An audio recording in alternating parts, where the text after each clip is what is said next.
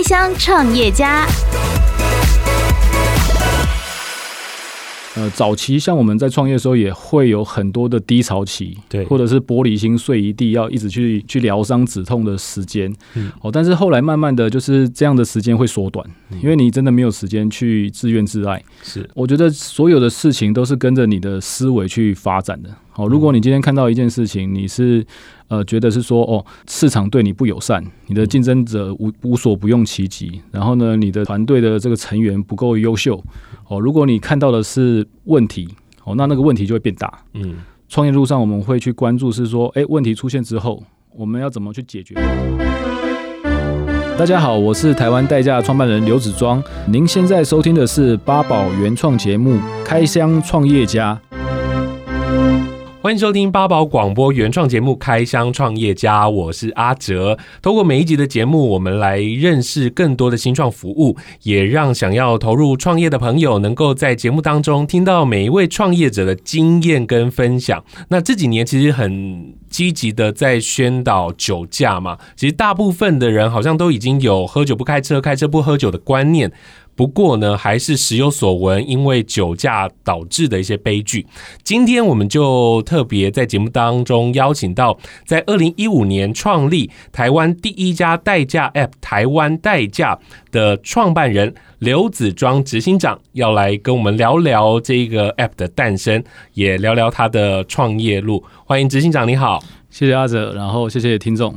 警长，这个酒驾之后所要负担的这个代价，大家都知道。这个 App 的诞生，是不是跟您自己的人生体验有很深的连结呢？呃，是的，确实，因为我本身那个我爸爸早期的时候，他也是因为有酒驾，那他有一个这个自撞。所以他其实后来脸部都有需要做整形，嗯，那其实从小对对这个印象是非常深刻，所以也对这个酒驾的行为也是深深恶痛绝啊，嗯嗯嗯。所以那当大概六年前的时候，哦，因为我亲戚本身他是这个韩国的华侨，他来台湾，那我请他去吃饭。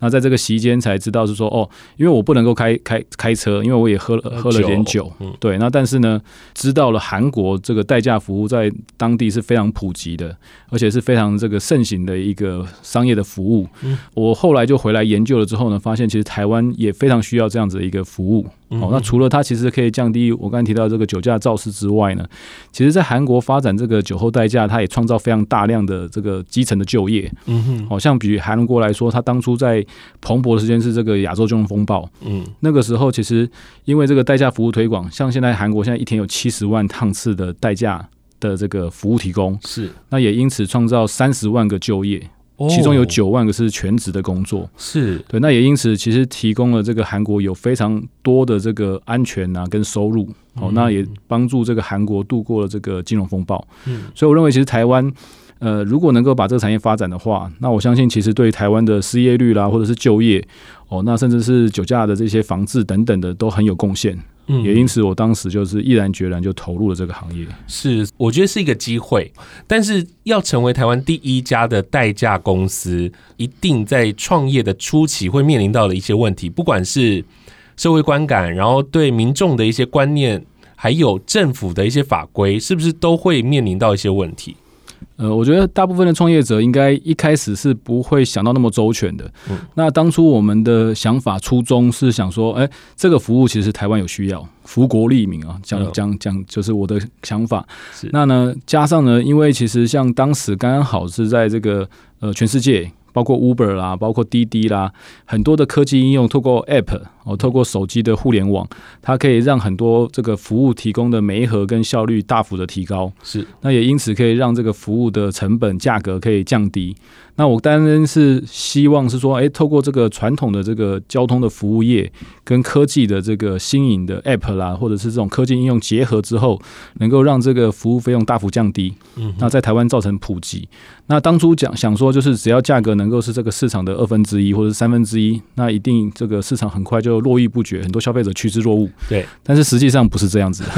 是 这要做了才知道这样想的。对，没有想象那么简单，确实。当初定价是有比市场价格再低，但是大家却没有接受，那问题点在哪里呢？呃，是这当初我们认为只要价钱够便宜，应该很快就消费者就会呃采用这样的服务。但是后来发现，其实呃代驾的服务的推动有一个很重要的关键，就是信赖。嗯，哦，为什么呢？其实你看，像如果我今天是需要酒后代驾服务的消费者，对，那他是可能是在醉醺醺的状态，在他可能就是呃身体状况也不是那么的清醒啊，然后呢，搞不好。走路摇摇摆摆的时候，他必须要把他的爱车的钥匙交给一个陌生人，然后呢，让这个陌生人载到他回到他最私密的住处。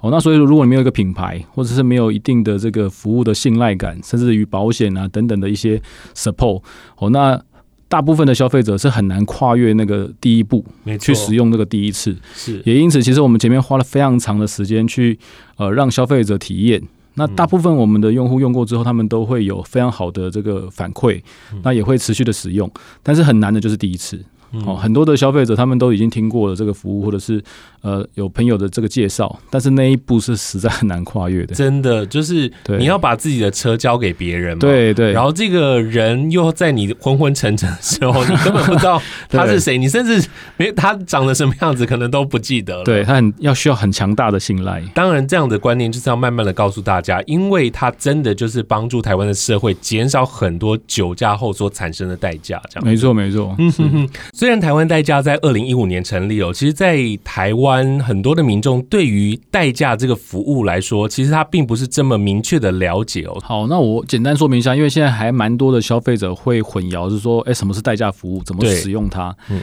哦，那简单来说，其实呃，代驾就是呢，我们是指开车。我们只提供司机哦，那也就是因当你有这个代驾需求的时候哦，主要是酒后代驾，那你呼叫了这个代驾司机呢，我们就会有专门的人哦到现场哦跟你会合，然后呢呃检查检查车况之后呢上车，帮你把人跟车都能够平安的送回家哦，这就是所谓代驾服务的呃核心哦。那目前如果在台湾要使用或者是呼叫代驾的话，其实有蛮多元的管道的哦。那除了就是可以透过传统的呃零八零零电话呼叫之外，外，那也有提供这个 App 哦去做及时的媒合。嗯，那现在我们也有跟赖合作，就是呢，也可以透过赖的官方账号哦去及时的呼叫这个代驾服务。是对，甚至于我们也有跟很多的店家，你只要跟店家打个招呼，他就会透过我们的呃语音电话，就可以直接帮你叫一个代驾。哦，所以说其实消费者现在只要你希望有这样的服务，它有很多的很多的方便的管道，可以让你呃轻松的可以呃得到这样子。是执行长特别提到，就是说。代驾的服务比较多是酒后驾车，对不对？就是酒后代驾。那其他的代驾也有做提供吗？是。那目前的话，酒后代驾还是占这个行业的九成左右的这个这个呃需求。啊，但是呢，其实只要你当你有一个司机的呃服务需要的时候，哦，不管是比如说是要保养车子啦。或者是验车，甚至是于有些上班族，他下班很累了，哦，一天可能开了四五个会，他今天就是不想要再自己开车，是也可以找代驾，哦，甚至于有些呃公司他们自己有车子。但是他们不见得像一例一休会养很多的这个全职的职业司机，他也可以在一些特殊的需求呢，哦，用预约的方式呼叫代驾，甚至于像现在台湾有这个报复性消费，嗯，那有很多的消费者他们会选择用代驾哦来帮他们开这个车子哦去做环岛的旅游啦，或者是长途的这个旅行的安排哦都是可以的。所以现在台湾代驾在全台湾有地域上的限制吗？就是我一定要在哪里才可以叫到这样的服务？我们目前前服务的范围是包含全台湾，那主要提供的服务是司机都有在待命的这个呃，在六都哦，所以从从北到南都可以呃叫得到台湾代驾的司机。那如果是预约的话，其实你任何一个区域我们都可以提供。了解，在市场上也不单单就是只有代驾，还有计程车司机。很多人就想说，那我就把我自己的车放着嘛，然后我就找计程车。所以相对的，计程车就是你们很大的竞争对手喽。呃，其实大部分的消费者都觉得是说，好，我今天如果临时被通知要这个喝酒或者有一些应酬的这个聚会需求，那我结束之后我就叫计程车，嗯，哦，那费用其实也还蛮蛮划算的，合理的。但实际上，其实现在目前不管是在韩国、日本或者是中国，哦，他们都会这个想都不想就直接选择这个代驾服务，嗯，那其实主要的原因是因为呢，如果你今天是开车的这个车主好了，哦，那你今天去应酬完。那你把车子放在餐厅哦，可能需要一个隔夜的停车费。是，那你坐计程车回家，好像费用合合理，但是你隔天你还要再付一趟计程车车资，又要再过去。哦，对，甚至你可能已经很累了，你还要早起去牵车，嗯，哦，其实这个对于消费者体验上或者是这个时间的应用上是不太友善跟方便，所以如果今天有一个呃代驾服务，它的价钱合理。然后呢，让你连人带车平安的回家，你隔天也不用担心，呃，需要去再去思考你的车子在哪里，要怎么去牵车，怎么样打卡不迟到。那其实消费者他们自然会选择以代驾的服务来解决他们这个呃需求，这样子。是这样听来，最终的就是消费者对于司机的信任嘛？信任没错。所以在这一块，你们有特别的去挑选你们的司机，或者是你们怎么培训吗？好的，其实像代驾这个司机的要求，我们公司从打从一开始就非常严格的要求。嗯、那举例来说，其实我们司机除了基本的你要有职业驾照哦，我们的司机并不是一般的驾驶，他是经过这个政府的考核的哦，哦，那有这个职业驾照。那同时呢，他必须要有这个良民证哦，没有前科记录，然后呢也无肇事记录，过去的驾驶记录都是完好的。哦，那同时其实像我们还需要去做面试。哦，确定这个司机呢，可能他身上不会有很重的烟味啦，或者是有这个嚼食槟榔的状况啦，哦，甚至是可能有一些有刺青的年轻人，甚至于人员部分的话，我们也希望尽量选择几乎都是超过二十五岁以上的这个成熟驾驶者。嗯，哦，因为很多的客户的车辆都是进口车。新款的马力强大，哦，那如果是一个十八九岁的一个代驾司机来帮你开，哦，很有可能他就会失控。所以其实我们对于年龄都有一些基本的要求。哦，那这些司机进来之后呢，也会透过我们的 App 的这个评价，哦，那会给予去做这个调整。淘汰。是。哦，那以确保整个提供的从业人员的品质跟消费者体验都是很好的，嗯，所以其实这个过程其实目目前已经得到消费者一个很好的一个肯定。哦，那我这我觉得这个一定要做得够好，才有可能把这个市场再继续做大。没有错，就是司机的素质一定要够嘛，这样消费者才可以接受。Podcast 首选平台八宝 B A A B A O，让你爆笑也让你感动，快到八宝发掘台湾最生动的声音。我们在这个一路上发现到，其实全球的这个先进国家，他们都在不断的提高这酒驾的法则。嗯，哦，那甚至于可能很多的这个呃，台湾也从过去可能抓到罚呃三万九万，现在已经罚到十八万。但是呢，像我们现在也持续有跟政府单位、跟民间的这个酒驾防治协会啊等等的一些机构有一些呃来往往来。那我们都发现到一件很妙的事情，就是呢，你的罚则不论提的再高，你即便罚一百万好了，都还是会有消费者有侥幸的心态。对，他觉得就是在巷子口，或者是离家可能不到这个十里路哦，他觉得他没有罪，所以说呢，他就是想要冒险上路。所以其实不但是。呃，要让这个酒驾的罚则提高之外，其实呢，政府呢，或者是我们也需要需要提供消费者一个费用合理的一个回家的 solution。是哦，那其实不管是在整个亚洲、日本、韩国、中国，他们都一致认为代驾服务是一个好的选择。嗯，哦，那只要费用合理的话，其实它真的可以大幅降低酒驾的肇事率。那这个东西不是一天两天的可以建立的思维，其实我们不断的在跟政府、跟民间沟通。嗯，那在今年的六月一号。好，好，那这个是经过我们两年的推动，那也让这个所谓的代客驾车服务的定型化契约上路了。对，哦，它标志的是说，过去其实台湾没有这个产业的，哦，没有代驾行业。那现在的话，代驾正式成为交通部或者是国家认可的一个新兴的服务行业。那它不管是从业人员或者是业者，它都被政府做个非常严谨的规范。哦，那我相信，其实这也对于消费者未来在采用这个政府认可的业者的这个代驾服务的时候，可以更放心。哦，那国家就是包括交通部哦，他们的司长啊，这些长官那时候也有揭示，就是说，诶，未来的话，哦，政府不但是有条件、有权利要去监督这个行业，更有义务要去推动这个行业的发展。哦，就像刚刚主持人提到，他其实对于这个酒驾防治，甚至是就业都有很好的一个创造。是过去的五年这样子的发展来说，那你们的竞争者不就越来越多了吗？大家切入这个代驾的市场，会不会越来越多人？其实我觉得，我觉得太少了。我反而认为是竞争者太少了。嗯、哦，那。比如说像中国大陆，他们在发展这个呃呃这个计程车行业啦，或者是外送行业，或是台湾哦，其实当一个一个巴掌拍不响哦，你如果只有一个业者在做这个行业哦，那其实很难引起市场的讨论。是哦，那像我们也是只是一个新创公司，我们的行销资源或是我们的这个曝光的呃能力也很有限。那如果能够有更多的业者投入这个行业，然后呢一起把这个市场给呃炒热，我觉得反而是件好事。是啊，我们是乐见的。这一个产业真的有越来越多的人加入，就越来越多人讨论，越来越多人去求新求变，去竞争。对，对有竞争就对消费者来说是好的。嗯，我有个很好奇的一个问题，就是代驾的司机他都怎么到？车子那边啊，就是消费者的那个地点，然后在消费者到家里之后，他又怎么回家？他没车，是他又要自己要花一笔钱叫计程车吗？嗯，是。其实代驾的返程是一个这个行业的一个。Know how 跟这个关键，嗯，哦，那因为其实像台湾是机车非常普及的这个呃国家，是，所以说因此我们的司机可以透过机车去抵达消费者，这个是没有问题的。嗯，但是呢，如果我们开了客人的车，把客人送回家之后，他要怎么会移动到市中心，或者是移动到热区，或者是回家，其实是一个很麻烦的问题。嗯，那其实早期我们参考韩国跟中国的大陆的例子，他们就是韩国他们是有接驳车的。因为他们的量体够大，所以说他们这个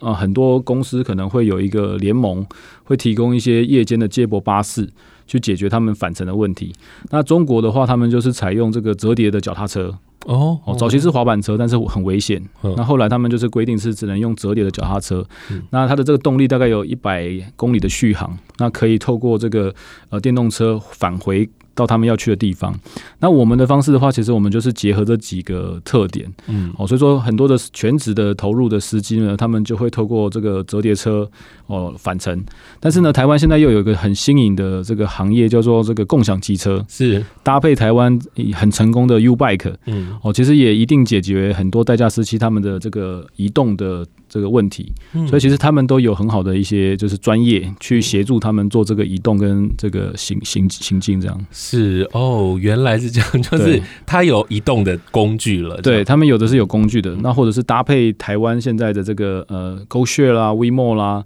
啊，或是 U Bike 这一些交通工具去协助他们的移动。嗯哼哼，这样听执行长聊到台湾代驾，表示这过去的五年有越来越发展成熟的状况，对不对？嗯，是。过去啊，你不是只有一次的创业，你创业的次数蛮多的，而且也曾经失败过。你要不要来聊一聊过去的这些创业经验？它带给这一次你的台湾代驾有什么样的经验投注呢？好的，就我前后有四次的创业，那前两次都是比较小规模的，就是属于电商的，然后自创品牌，做一些小生意这样子。哦，那但是因为我前面两次创业应该还蛮快，就是上了轨道，然后呢也顶到了天花板。嗯，哦，我是做这个电商是饰品的呃品牌。嗯，哦，那所以说我前面的这个创业台湾代驾之前大概两三年的时间，我都在寻找。哦，可能事业的第二春，想要再找一个很棒的商业模式去投入。哦，就是我也蛮喜欢创业的。是，那但是在台湾代驾的前一个工作的话，我我创立一个叫做云超市的一个公司。那它的概念是类似像现在马云的这个无人超市、无人商店，结合这个触碰的荧幕，还有之前有听过的这个快取宝啦这种一个这个仓储的一些概念。嗯哦，做的一个呃这个超市的一个虚拟的购物平台。了解哦，那这个商业模式其实我也投入蛮深的，但是因为这个启动资金可能要上亿，嗯，好，那我自己只有开发出这个触碰荧幕跟网络购物的平台，了解。那后面的资金没有到位，所以最后这个呃专案没有成功的落实，嗯，哦，但是在这个过程中，其实呃除了很痛苦之外，当然有很多的收获，哦，举例来说，像我。因为这样子的一个创业，知道哦，整个科技的应用它是怎么样去运作的，你的这个工程师的团队怎么建立打造，然后你的前端后端，你的很多的一些呃软体开发的一些专业的一些知识，哦，还有包括股权哦，你要怎么样去跟这个投资人募资，那他们在想什么？在台湾的这个呃投资人的心中，他们希望投资什么样的公司，有什么样的门槛，然后呢，你需要有什么样的一个准备哦，也都在前一次的失败当中累积到很珍贵的资讯，呃，跟这个学习哦，那才让我在后来的这一次台湾代驾的创业哦，有机会在前面的部分就把整个架构啦，或者是这个股权啊，或者是呃公司的发展哦，或者是员工的这个招募等等的，我做了一个很好的规划。是奠定了后面的基础，这样。嗯哼，八宝 B A A B A O 网络广播随心播放，跟随你的步调，推荐专属 Podcast 节目，开始享受声音新世界。执行长，你过去是学习什么的？我觉得要创业的人啊，都好厉害哦。他要管的是管技术，管行销、管营运，呃，一开始的资金募集这些很多很多的问题。对，那你中间有成功的，有失败的，那你觉得在创业的一开始，什么部分最重要？我觉得蛮幸运，是我过去的求学跟我的工作经验。都对我后来的创业都有些帮助。举例来说，我本来是念哲学系，但是因为至少知道可能出来没饭吃，所以又去 修了一个企企业管理。是哦，那企管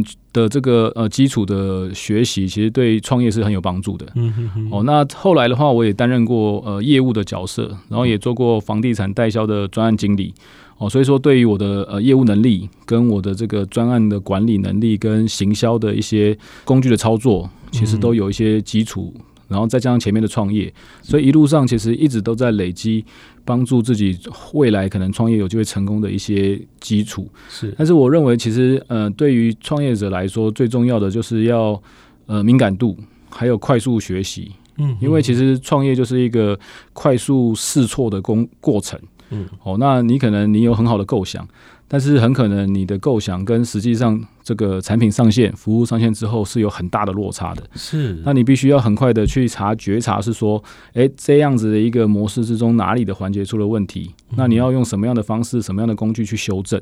哦，所以说你对于这个市场、对于整个科技的应用资讯，你也要很多的掌握，你才有可能有足够的一些方向可以去做扭转。是哦，那在这不断的错误的修正过程之中，十次、一百次可能打中一次、两次，它才可以让你很能像。这个挖浮浮木一样，哦，可以存活下来。嗯、再来就是试错的够快，再来就是要活得够久。嗯，哦，你如果你的财务的这个资金的应用不是太保守，嗯、那也有可能你活不到你成功的那一天。是，所以说其实还蛮多。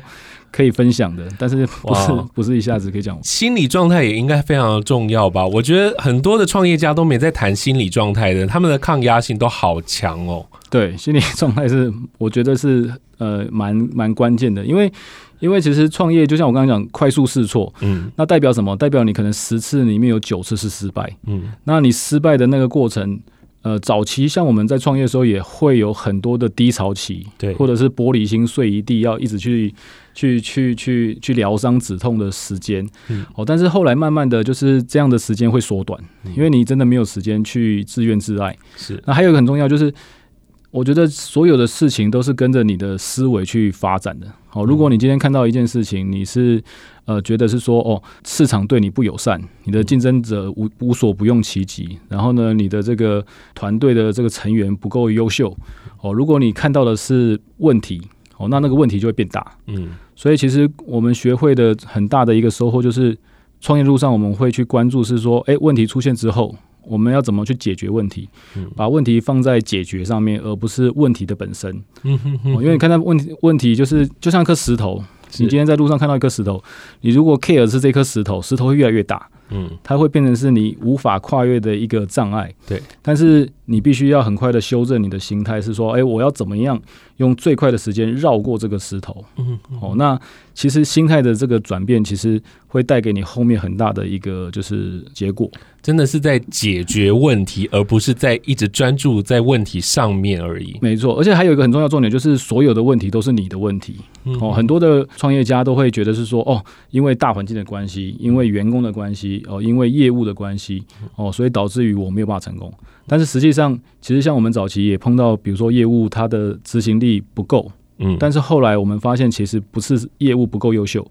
哦，而是你没有设计出一套就是能够激励业务去驱动的奖金制度。是，所以问题在谁？问题在我，在老板，在老板。嗯，哦，那所以说，其实所有问题，如果你往自己去找，最容易解决，因为你没有办法去改变别人，嗯，你永远没有办法去改变别人的个性，或者是别人的心态，是，只有改变自己最快。这个就是创业家的精神了。我想在这个节目当中，我们就是希望能够透过所有的创业者啊，给我们一些提点。那接下来这个台湾代驾啊，今年迈入了第六年了。那你觉得现在的台湾代驾在未来有什么样的规划？希望它发展成什么样子呢？呃，其实我们认为这个市场的空间还蛮大的。举例来说，像我刚刚提到，就韩国他们现在呃一天有将近七十万趟次的代驾服务使用，所以依照以人口规模来算的话，哦，那台湾可能应该是要三十万。是，但我认为没有那么乐观啦。所以即便是保守用十分之一三万趟次来算的话，这个产这个行业的这个产值应该有上百亿。